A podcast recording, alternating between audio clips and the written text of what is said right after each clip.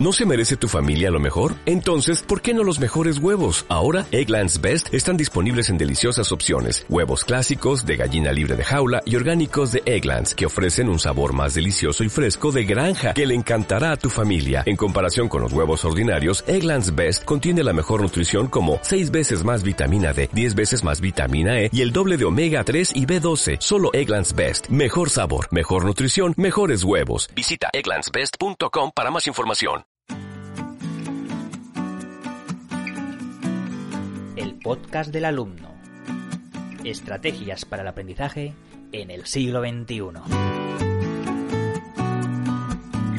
Un espacio de Adams Formación.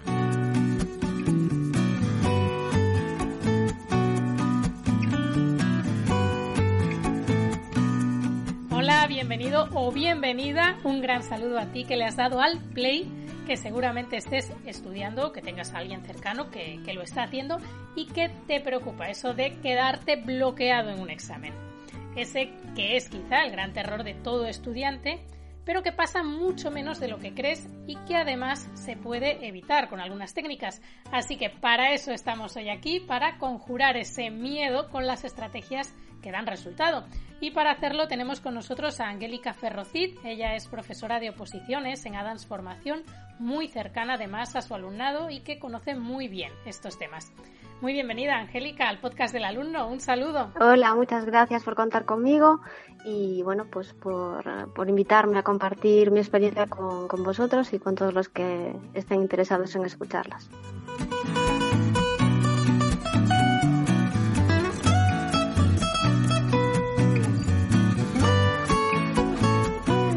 Empecemos por el principio, ¿no? Por la base. ¿Es posible que pase realmente eso de estudiar muchísimo, de ir muy preparado y que llegado el momento del examen los nervios pues nos jueguen una mala pasada y nos quedemos en blanco?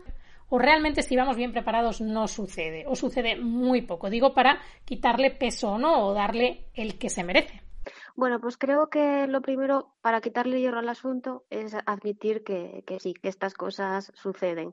Lo que pasa que, bueno, una proporción relativa. Cuanto más y mejor preparado estás, más minimizas ese posible efecto. Yo con mis alumnos, cuando, cuando bueno, coincido en talleres de técnicas de estudio con ellos, y tratamos estos temas. Siempre les digo que ellos son eh, pues un colectivo de, de, alta exigencia, ¿no? Igual que siempre hablamos de deportistas y deportistas de alto nivel, creo que los opositores son estudiantes de alto nivel que evidentemente sufren una serie de procesos, de efectos como un poco más exagerados o un poco más, bueno, importantes quizá que otros, que otros alumnos. Entonces es cierto que sus expectativas, el nivel de perfeccionismo, de perfeccionismo que suelen tener, el nivel de presiones externas que suelen sufrir, pues les llevan a, bueno, a vivenciar todo el proceso eh, pues con una presión que les lleva a pasarlo mal, ¿no? A, quizá que llegue ese día y tener un poco más de riesgo a sufrir esto que dices de, de, llegar a ese punto de, de, estar, de estar en blanco, ¿no? De tener la sensación de estar en blanco. Se calcula entonces que un 35% de los estudiantes siente esta ansiedad ¿no? ante los exámenes. Entiendo que por lo que nos estás contando, bueno, en el caso de los opositores, al ser efectivamente estos estudiantes de élite, de, alto nivel, pues puede incrementarse la cifra. Eh, ¿Cómo sabemos que estamos ante ansiedad ante el examen o ante un estrés normal, el que a cualquiera le puede provocar el tener que enfrentarse a un examen importante en su vida? Sí, pues creo que son dos cosas distintas. Un nivel de estrés eh, básico eh, pues es completamente necesario para cualquier persona para poder desarrollar una tarea o incluso cuando tenemos que desarrollar varias tareas simultáneas, pues ese nivel de activación es, es, es necesario. ¿no? Eh, el estrés lo desarrollamos cuando nuestro organismo tiene la sensación de que se encuentra ante una amenaza y nos ayuda a, a superar esa amenaza, por así decirlo. ¿Qué pasa? Que cuando ya hablamos de ansiedad hablamos de una respuesta fisiológica más, más cronificada, ¿no? que, que está un poco más centrada en anticipar cuestiones que no sabemos si pueden llegar a ocurrir, como en el caso de un opositor que anticipa pues, que puede llegar a suspender, que, bueno, que le va a ir mal, que se va a quedar en blanco. Este tipo de procesos son los que están más relacionados con esa ansiedad que tú, que tú mencionas. Entonces creo que es importante que diferenciemos las dos cosas antes de nada, ¿no? porque una es hasta saludable digamos, y la otra puede llegar a ser un, problema de salud. Y también tener en cuenta que el, posible tratamiento o las estrategias que podamos poner en marcha tienen que ser diferentes, ¿no? Si hablamos de un problema de ansiedad que se cronifica en el tiempo, que nos bloquea, que nos lo hace pasar excesivamente mal, creo que es importante que resaltemos que que hay que buscar ayuda profesional, ayuda especializada, ¿no? Aunque creo que se ha avanzado mucho en este terreno y que ya hablamos de salud mental en otros términos muy diferentes de los que se solía hablar hace años, pues creo que es importante que sigamos insistiendo, ¿no? Que la ayuda especializada nos puede, eh, o sea, creo que es la medida eh, oportuna para, para, salir adelante en estos, en estos casos. Sería como buscar como, como ir al fisio, ¿no? Si fuéramos en la metáfora que hemos puesto al principio, ¿no? De que somos atletas de élite, pues eh, hay un momento en que a lo mejor estamos lesionados o tenemos un problema, tenemos que ir a un especialista que, que nos ayude con ese problema que tenemos en concreto. Exacto, es que nadie se cuestiona cuando tienes un problema de salud físico eh, que busques a una persona que te ayude a superarlo, ¿no? Pues si yo eh, ahora mismo me tropiezo y me hago daño en una rodilla, si ese daño es algo controlable y algo que yo puedo con unos mínimos cuidados pues solucionar, pues efectivamente, ¿sabes? Sería como ese estrés que decíamos antes, ¿no? Es, es fácilmente atajable. Pero si yo esa rodilla me la rompo y escapa totalmente a mi control eh, poder solucionar ese dolor, nadie cuestiona que yo busque una ayuda especializada. Sin embargo, en el terreno de la salud mental todavía creo que hay un poco de lastre en el sentido de, bueno, pues ir a un psicólogo o buscar una psiquiatra, una persona que, que nos ayude a, a trabajar, a buscar estrategias para, para seguir adelante ¿no? y para superar esos bloqueos, esos miedos que, nos pueden estar impidiendo conseguir nuestro sueño, en este caso, eh, aprobar esa oposición. Así es. Bueno, pues vamos a ver, vamos a ponernos en la, en la posición de que efectivamente hemos identificado que sí tenemos esta ansiedad, que sí tenemos que buscar ayuda. ¿Cuáles son las estrategias que podemos desarrollar para combatirlo? Pues creo que dentro de lo que nosotros podamos hacer, dentro del ámbito del estudio, digamos, buscar una, una, buena preparación, una buena rutina, un buen descanso. Bueno, hay cosas que creo que están en nuestra mano y que efectivamente pues siempre una persona especialista nos puede asesorar. Eh, y todo lo que se escape a esa cuestión, pues yo insistiría ¿no? en la importancia de, de, una, de una ayuda especializada. Muchas veces se, se, habla, por ejemplo, de visualizar el momento, ¿no? Que nos puede ayudar el visualizarnos realizando el examen y superándolo, o sea, visualizarlo positivamente, de manera que uno ya, se ve a sí mismo sobrepasando ese esfuerzo y pudiendo con ello. Sí, yo creo que se trata de, entrenar la situación eh, al máximo, ¿no? Eh, para que tu cerebro ese día no, no, esté concentrado en intentar controlar las variables que aparecen nuevas, sino que esa situación como que ya la ha vivido, ¿no? Eh, artificialmente porque la has creado tú, pero ya en cierta manera ya la conoce. Por lo tanto, se puede centrar en la tarea mm, para la que nosotros lo necesitamos más ese día, que es para la resolución del ejercicio. Entonces, si tú has visualizado ese día, pues te has visualizado eh, saliendo de casa, eh, recorriendo el camino hasta la facultad donde te examines, entrando en el aula, sentándote, eh, estando delante de los folios, ¿no? Pues visualizando al resto de los compañeros, aunque sea una situación imaginaria, ya es un entrenamiento, ¿no? Es como como si considerásemos que nuestro cerebro es una especie de músculo y ya ha hecho ese ejercicio, ya ha entrenado ese ejercicio. Por lo tanto, ese día se va a encontrar más cómodo, más, más suelto. Para mí la visualización es algo que si podemos entrenar desde el principio eh, nos va a servir de gran ayuda y que las semanas antes creo que es un ejercicio casi obligatorio, ¿no? Eh, por las noches, antes de irnos a dormir, pues eh, dedicar unos minutitos a la, a la visualización.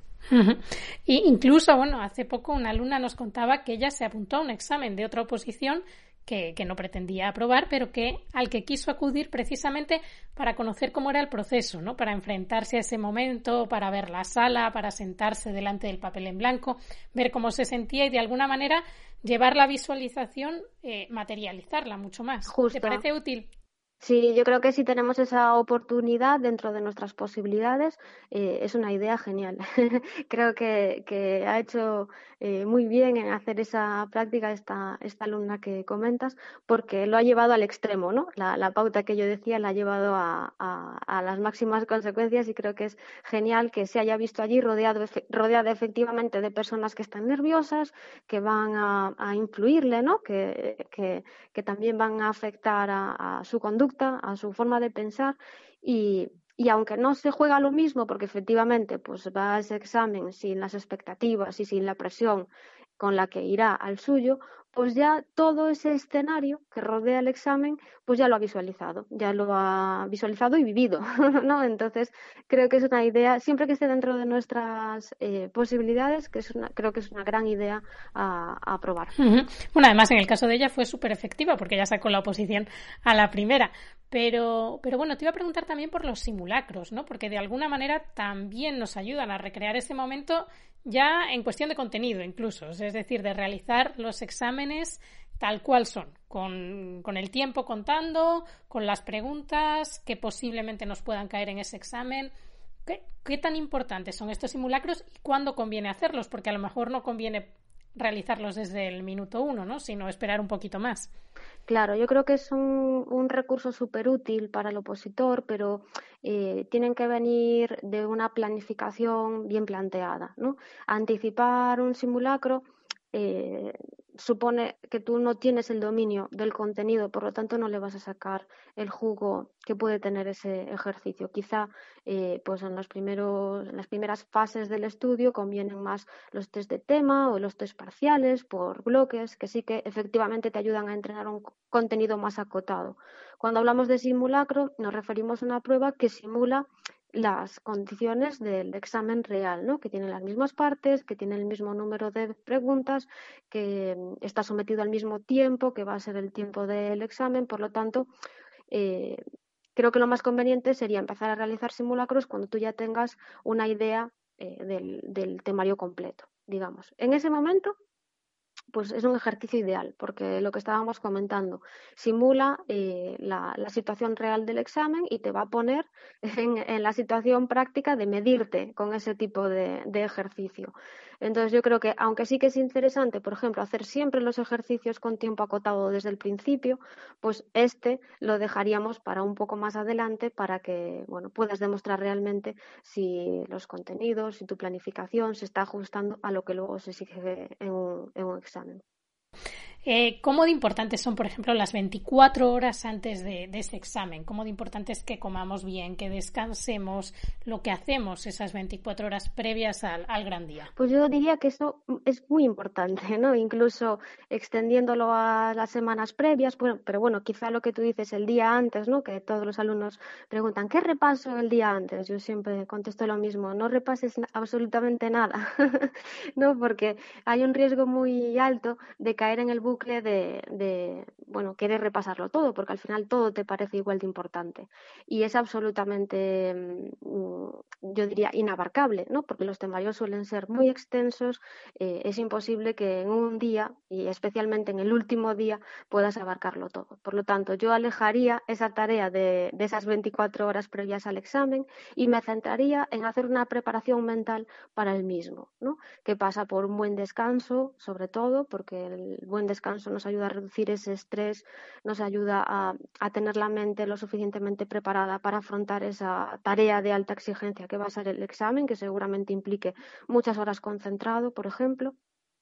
Y si esto nos cuesta, si nos cuesta descansar, si nos cuesta conciliar el, el, sueño, pues yo diría que también puede ser muy interesante los ejercicios de, de, meditación o los ejercicios de relajación. Hay gente ya más acostumbrada, hay gente menos a este tipo de, de estrategias, pero bueno, existen ejercicios muy básicos de respiración abdominal, de, de, bueno, de relajación así muy básica que creo que todos podemos, podemos intentar. Si es semanas antes, genial, pero incluso en ese último día, pues creo que nos podemos animar a hacer ejercicios de, este tipo. Y luego ya, pues evidentemente otras cuestiones que habéis analizado también en otras entradas, como la importancia de la alimentación, porque si si tenemos carencias alimenticias, eso se va a notar en nuestro rendimiento. Yo diría también de hidratación, es súper importante estar bien hidratado esas 24 horas antes, porque uno de los primeros síntomas de la deshidratación eh, es en concreto la desconcentración y ya te imaginas la importancia de esto, ¿no? De, no tener esa concentración en el, en el examen. Así que yo diría que somos como un pack, ¿no? Ah, hay un montón de cuestiones que nos, que nos afectan. Eh, ese momento de las 24 horas es clave, entonces tenemos que coger el control, eh, no dejarnos llevar por esa tendencia a centrarnos en estudiar, que ya no es el momento, el trabajo tiene que estar hecho previamente, y sí centrarnos más en, cuidar ese pack, ¿no? Pues a nivel de descanso, de relajación, de concentración, de alimentación, de hidratación, estas cuestiones que, te estaba comentando. Y vamos ahora, por ejemplo, al momento en cuestión, ¿no? Pongamos que llegado ese momento hay dos opciones. Bien, no nos bloqueamos, la cosa fluye y funciona, ¿no? Todo lo que hemos estudiado está ahí. Pero ¿qué pasa si llegado el momento realmente nos quedamos en blanco? Si sentimos que, que no recordamos todo lo que hemos aprendido, que nos sentimos bloqueados, ¿cómo debemos actuar en esa situación? Que es improbable, como dices, y mucho más si, si ponemos en práctica antes las estrategias que nos contabas. Pero bueno, ¿qué sucede en caso de que sí llegue ese momento y sí que nos quedemos en, en blanco? ¿Cómo actuar? Claro, puede, puede suceder, ¿no? Puede suceder porque aunque le hayamos minimizado con la buena preparación y la buena gestión emocional, digamos, pues bueno, puede llegar eh, el punto de que suframos ese, bloqueo.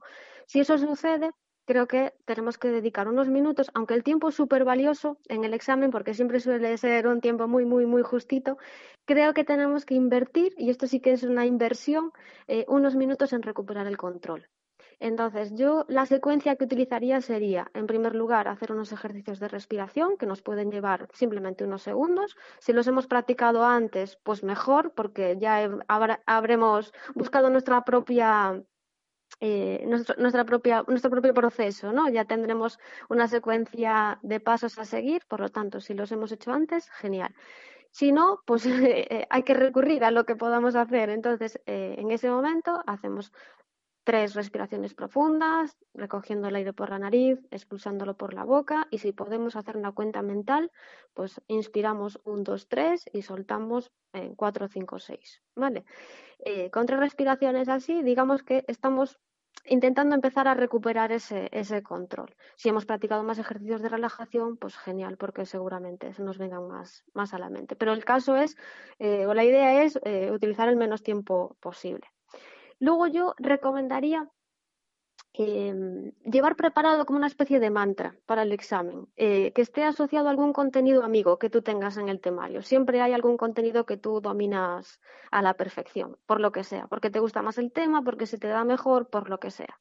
Pues yo llevaría preparado ese contenido, ¿vale? Que puede ser un parrafito, eh, dos plazos eh, de no sé qué o dos funciones, algo que tú te sepas de memoria y lo recitaría mentalmente como para que tu cerebro entre en el juego de eh, sí que domino el contenido, eh, estoy recuperando la acción, ¿no? Eh, en lugar de entrar en el bloqueo, pues emprendo el camino contrario, ¿no? Entro en el camino del contenido, para que tu cerebro se calme, recupere el control y entre, eh, se aproxime al contenido del, examen, aunque no sea eso lo que te están preguntando. Eh, me refiero a que es más bien para, para entrar en la estrategia de la recuperación de ese control. Sí, sería como una técnica de memoria, ¿no? Que es al final tirar de un hilo, o sea, es decir, yo dejo un pedacito del hilo suelto, que es el que sé que me sé, para empezar a tirar de ahí y deshacer el, ovillo de la memoria que me vaya llevando a otros contenidos que, en principio recuerdo menos, pero que ya tirando del hilo sí que voy llegando, ¿no? Justo, justo. Es eh, una estrategia de memorización, control,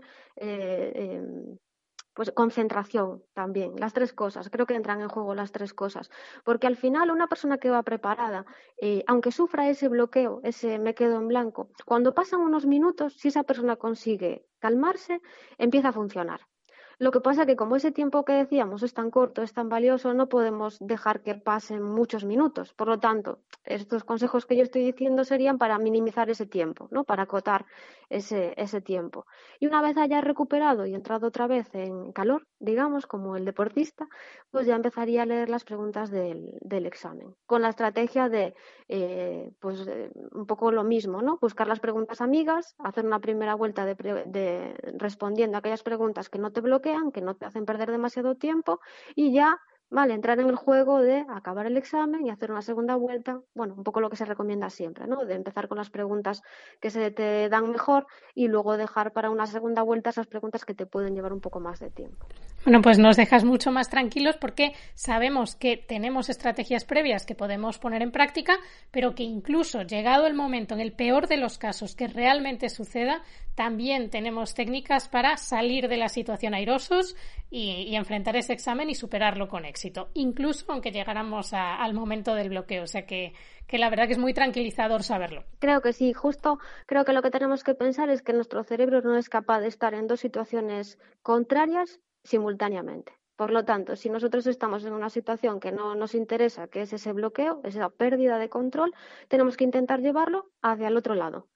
¿Cómo lo ocupamos? Pues con ejercicios concretos, ¿sabes? Creo que la respiración, la relajación nos ayuda con lo físico, entrando ya un poquito en lo mental, y luego ya buscamos una estrategia un poco más mental, que es concentrarnos en el contenido para entrar poquito a poco en el examen.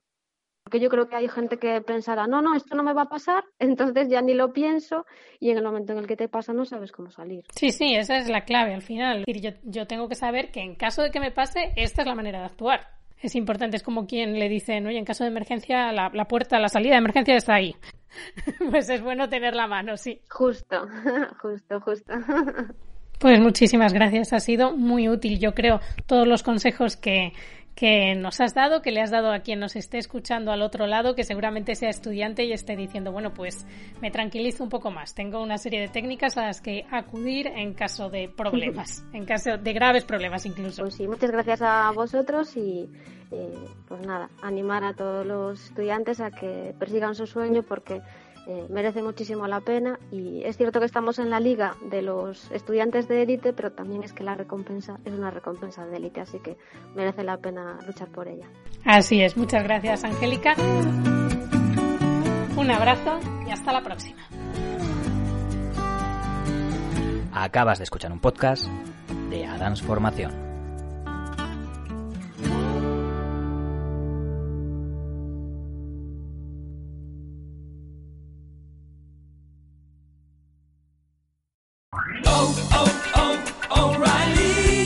¿Necesitas ayuda? En O'Reilly Auto Parts te ayudamos. ¿Necesitas algún consejo? Te aconsejamos. Nuestros profesionales en autopartes están siempre disponibles para ayudarte a encontrar lo que necesites. Excelente servicio al cliente es solo una de las ventajas que ofrece O'Reilly Auto Parts. Los profesionales en autopartes. Oh, oh, oh, Auto Parts.